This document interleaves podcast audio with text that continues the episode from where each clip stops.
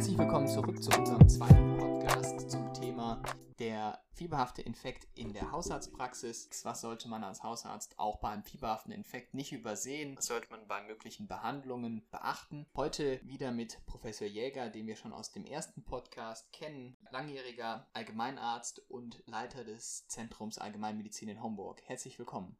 Hallo, vielen Dank für die Einladung. Super, dass Sie da sind. Heute geht es um die Red Flags, also welche Faktoren man in der Praxis bei einem fieberhaften Infekt erkennen sollte, woran man sie erkennt und wie man damit am besten umgeht und was man auf keinen Fall übersehen sollte. Lassen wir uns doch mal oben anfangen. Wir haben in dem letzten Podcast auch schon mal über die Ohren oder die Mittelohrentzündung kurz gesprochen. Was gibt es bei der Mittelohrentzündung für typische Verläufe? Also der typischste Verlauf ist einfach die blande Otitis, die einen viralen Ursprung hat und die außer einer Schmerztherapie und abschwellenden Nasentropfen meistens keine Therapie braucht, wie bei den Kindern auch. Aber wenn Sie erstens bei der Inspektion sehen, dass das Trommelfell stark gefäßinjiziert ist, vielleicht auch sogar stark retrahiert, wenn Sie bei der Palpation des Ohres, es gibt ja eine gute Möglichkeit, wenn Sie den Tragus abtasten und der ist schmerzhaft, können Sie sicher sein, dass die Entzündung wahrscheinlich eher eine des äußeren Ohres ist. Aber wenn Sie zum Beispiel das Mastoid abtasten und das enorm schmerzhaft wäre, wäre das ein Hinweis für eine Komplikation, wie sie zum Beispiel bei der Mastoiditis sehr deutlich wäre auch. Und das wäre dann, das wäre dann Anzeichen auch für einen schwerwiegenderen Verlauf, den man in der Praxis auf keinen Fall übersehen sollte. Auf keinen Fall, ja. Und wo Sie unter Umständen auch entscheiden müssen, ob es reicht, wenn Sie eine Antibiose beginnen oder wenn sie sehen, ähm, dass sie eine Mastoiditis vor sich haben, vielleicht, ähm, ob sie sich überlegen, ob sie nicht sogar eine Krankenhauseinweisung machen. Weil dann die Gefahr besteht, dass so ein einfacher, banaler Infekt sich über die Knochen auch bis auf die Mening Peptiden, ne? Genau, also bis aufs genau. Gehirn ausweiten können. Katastrophale Verläufe, genauso wie bei den Patienten, die mit ihren Schluckbeschwerden kommen, haben entweder keine Antibiose gehabt oder sie nicht genommen auch und kommen und haben so eine klosige Sprache und man merkt, dass sie also bei Inspiration schlecht Luft bekommen auch und sie schauen in den Rachen und sehen vielleicht aber auch ähm, wenig, außer dass der Rachenring sehr stark zugeschwollen ist.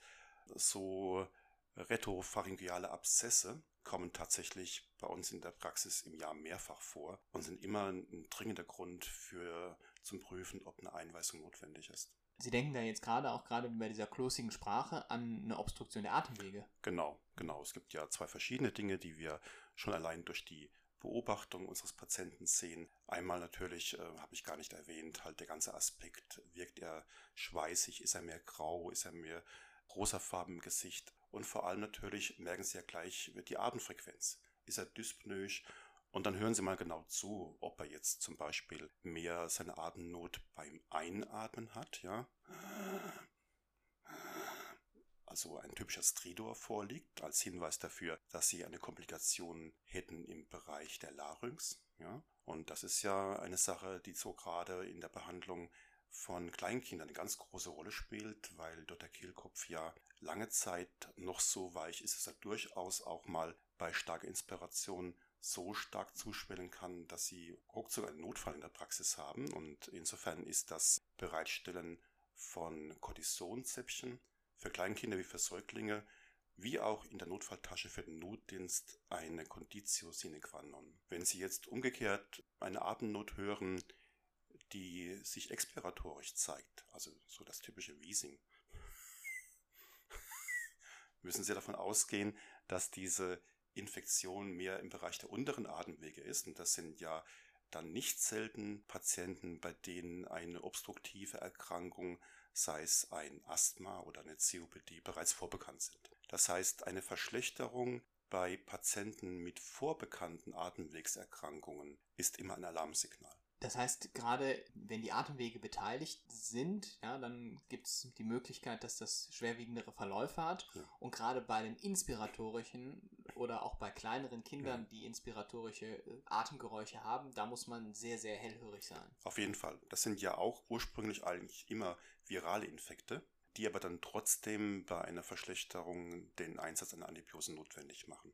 Das heißt, es gibt also wirklich auch schon virale Erkrankungen, die auch lebensbedrohlich dann Absolut. können. Ne? Absolut. Auch Mhm. ganz wichtig, das ist, ist vielen Patienten ja gar nicht so geläufig, dass virale Erkrankungen auch schlimm sein können. Mhm. Und äh, für viele Patienten gelten bakterielle Erkrankungen als schlimm und virale als nicht schlimm. Das Ja. kann man gar nicht so unbedingt dann eher sagen. Ganz genau. Was gibt es denn für Erkrankungen, wenn wir schon bei der Lunge sind, die Sie als Hausarzt nicht übersehen sollten, wenn jemand mit Fieber kommt? Also natürlich ist es immer ganz klar, dass Sie abhängig vom Verlauf oder auch von der Anamnese hellhörig sein müssen, ob jemand eine Pneumonie entwickelt. Ja, und am einfachsten natürlich ist das, wenn jemand schwer krank ist, hohes Fieber hat und auch berichtet, dass er mit jedem Atemzug Schmerzen verspürt. Eine Pleuritis aber sehen Sie in der Praxis Gott sei Dank eher selten, ist aber natürlich auskultatorisch kein Problem, die zu entdecken. In der Auskultation einer Pneumonie kann es unter Umständen zum, schon sehr schwierig sein, das allein durch die Auskultation zu entdecken,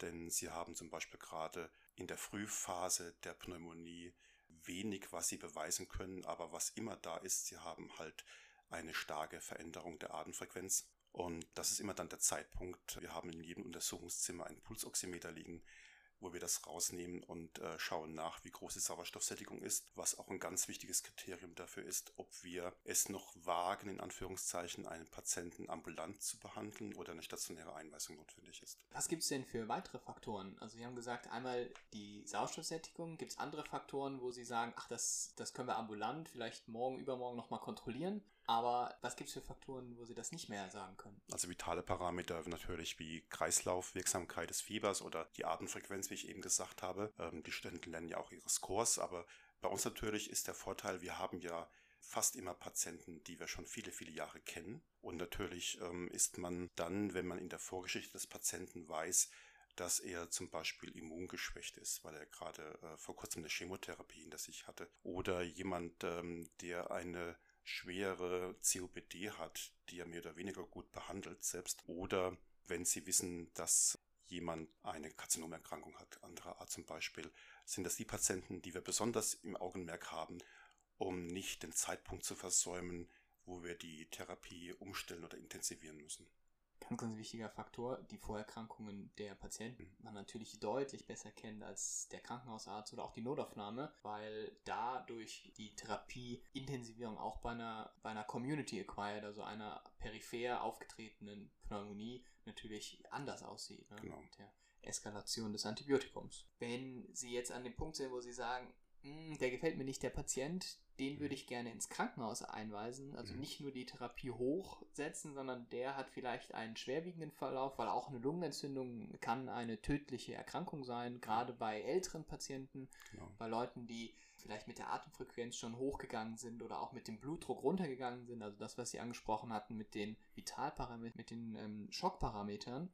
Das sind Faktoren, wo man ins Krankenhaus muss. Und bei älteren Menschen, ganz bei älteren Menschen ist das oft gar nicht so leicht zu erfassen. Da ist aber die Verwirrtheit oder die Andersartigkeit, die der Hausarzt viel besser beurteilen kann, ein Faktor. Wie fällt Ihnen das auf, wenn so ein älterer Patient kognitiv anders ist? Also sehr häufig ist es so, dass ich ihn natürlich selbst kenne und ich merke, dass sich verändert hat, ja. Und ähm, noch häufiger kommt es eigentlich vor, dass die Angehörigen sich melden und sagen, also unser Opa ist wirklich schwer krank, weil der verändert sich ja und redet dummes Zeug zum Beispiel auch, ja. Schauen Sie mal nach. Und das ist natürlich genauso wie bei den äh, chronischen Harnwegsinfekten unserer Senioren, auch bei den Atemwegsinfekten so, dass wir wissen, dass diese kognitiv verändert sein können und diese Veränderung manchmal der erste und wichtigste Hinweis dafür ist, dass sich etwas in Richtung Verschlimmerung oder sogar Notfall hinbewegt. Ich finde das immer unglaublich spannend, gerade aus der Allgemeinmediziner Sicht. Das gibt ja diese ganzen Scores, die man immer auswendig lernt. Ne? Der, was Mhm. wir jetzt hier besprochen haben, ist ja letztendlich der CRB 65 Score. Aber diese Kognition, ja, da steht immer Kognition. Was heißt das? Ich finde, das zu bewerten, das ist, äh, da geht es nicht immer dazu, ob die Person wach und ansprechbar ist, sondern da geht es häufig um Vorerfahrungen zu den Patienten. Hm. Das geht aus diesen Scores, finde ich, gar nicht so heraus, ja. Das, Diese Scores sind nicht gedacht für Hausärzte, die ihre Patienten schon ein Leben lang kennen. Ja, Das ist ganz klar. ne? Das ist, ich, ich finde das immer so spannend, weil gerade als Student, als ich das das erste Mal gelesen habe, habe ich gedacht, aha, Kognition, was meinen die jetzt? Glasgow Coma Scale, wollen die jetzt wissen, ob der Patient erweckbar ist? Nee, da geht es natürlich um, um Faktoren, die nur mit Vorerfahrung eigentlich beurteilt werden können. Genau. Und da zeigt, zeigt sich wieder einfach die Wichtigkeit von einem Hausarzt, weil das kann, kann ein Krankenhausarzt, der den Patienten nie vorher gesehen hat, gar nicht gut bewerten. Ne? Auch bei der Therapie spielt das eine ganz große Rolle, weil natürlich, wenn Sie jetzt einen Patienten sehen als notdiensthabender Arzt, ja, ist das ähm, Verhalten bei einem Red Flag natürlich ganz anders, als wenn Sie Ihren Patienten, den Sie schon 30 Jahre kennen und wissen, dass, wenn Sie ihn ins Krankenhaus schicken, niemand da ist, der sich um ihn kümmert. Keiner, der ihm Wäsche bringt, keiner, der ihm, sich um ihn kümmert, dass Sie sich sehr wohl überlegen, ob und wann Sie einen älteren Menschen gerade besonders an älteren Menschen ins Krankenhaus schicken. Mhm. Und es gibt ja auch dann das ganz wichtige Thema der Patientenverfügung, ne? Genau. wo Patienten auch ganz klar ausschließen, ne? dass sie sagen, ich möchte auf keinen Fall bei Genau. einer Erkrankung ins Krankenhaus, sie wollen auf jeden Fall das ambulant versuchen. Und da hat man als Hausarzt dann natürlich auch ein bisschen größeren Spielraum als der Arzt der Intensivstation vielleicht. Genau. Das heißt, sehr oft entscheiden Sie, Herr Doktor. Jetzt haben Sie eben angesprochen, die Vorerkrankungen der Patienten und da sind natürlich die Lungenerkrankungen ein ganz, ganz großes Feld. Gerade bei, bei Kindern natürlich das Asthma und bei älteren Menschen, die häufig viel geraucht haben, die chronisch obstruktive Lungenerkrankungen, Mhm. COPD. Wenn man da einen Infekt drauf bekommt und sowieso schon weniger Atemkapazität oder auch Sauerstoffaufnahmekapazität hat, was kann denn bei einer COPD passieren, wenn die dann einen Infekt drauf bekommen? Natürlich kann sich die Atemsituation bei einem COPD-Patienten dramatisch verschlechtern in einer auch kurzer Zeit. Das heißt, er hat eine so starke Obstruktion und so viel Schleim, dass auch die Anwendung seiner Sprays ihm nichts mehr bringt. In diesem Fall ist es dann eine wichtige Entscheidung, nicht bloß äh, an eine Antibiose zu denken, sondern daran auch, wie man diese Obstruktion in anderer Art und Weise möglichst schnell und anhaltend wieder ver verändert, wieder rückgängig macht. Und in diesem Fall kann es notwendig sein, zum Beispiel in der Akutversorgung im Krankenhaus auch eine Infusion anzulegen, ähm, eine Infusion mit einem Steroid. Ja, und es ist tatsächlich dann auch hier die Ausnahme möglich, was sonst ja eigentlich nicht getan wird, dass man gleichzeitig mit Steroiden oral therapiert und auch eine Antibiose macht. Also ganz spannend, eigentlich Mhm. konträre Therapieansätze, Genau. aber bei den Patienten hat man dann gar nicht so eine große Wahl. ne? Ja, genau. Kommt das vor in der Praxis, dass Sie so akut exacerbierte COPD erkennen oder finden?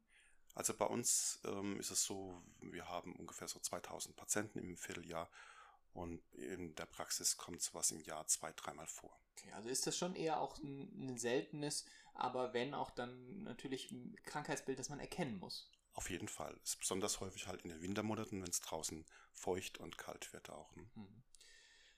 Okay, gut. Das heißt, wir haben von den Atemwegsinfekten und den fieberhaften Infekten, ich fasse nochmal kurz zusammen, ein paar wichtige Red Flags gesehen. Einmal bei der Mittelohrentzündung ist das der Tragusdruckschmerz, der eine Otitis externe, also eine Außenohrbeteiligung mit anzeigt. Der Mastoidklopfschmerz, der einen Übergang der Entzündung vom Mittelohr auf ähm, die Knochensubstanz bis hin zur Hirnhaut anzeigen kann ein ganz, ganz wichtiger Notfall, den man erkennen muss. Dann bei Halsinfekten die Möglichkeit von Pharyngealabszessen oder auch die Einschränkung der Atemwege, hierbei insbesondere der inspiratorische Stridor als als Notfallsignal. Und Sie haben ganz wichtig angesprochen, Patienten mit Vorerkrankungen. Dazu zählen natürlich Patienten, die bereits schwere Vorerkrankungen haben und dadurch eine weniger hohe Reserve haben, aber auch Patienten, die natürlich immunsupprimiert sind, sei es durch Therapien bei rheumatoider Arthritis oder anderen Therapien, die parallel eingenommen werden. Und dann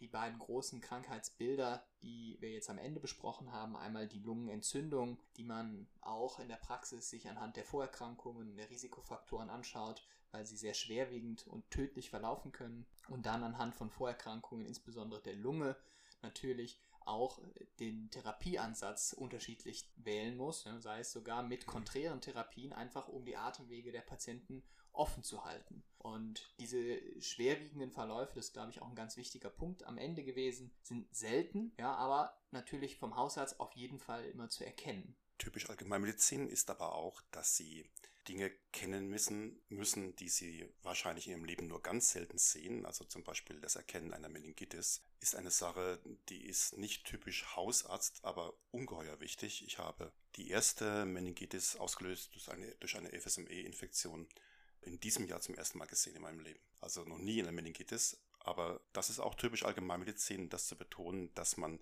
natürlich die häufigen Sachen häufig sieht und dann wissen muss, wann und wie treten Red Flags auf. Dass man aber gleichzeitig daran denken muss, dass auch seltene Sachen durchaus in der Hausarztpraxis aufschlagen. Also wirklich eine Art Königsdisziplin, denn man muss die wichtigen Symptome der ganzen unterschiedlichen Fächer, ne? also der Neurologie, genau. muss man hier die Red Flags mitkennen, man muss natürlich auch bei Herzbeteiligung die Red Flags erkennen, man muss bei ganz verschiedenen Punkten, sei es auch HNO-Bereich, muss man sagen, ah, das ist jetzt nicht das, was typisch ist, was ich die ganze Zeit sehe.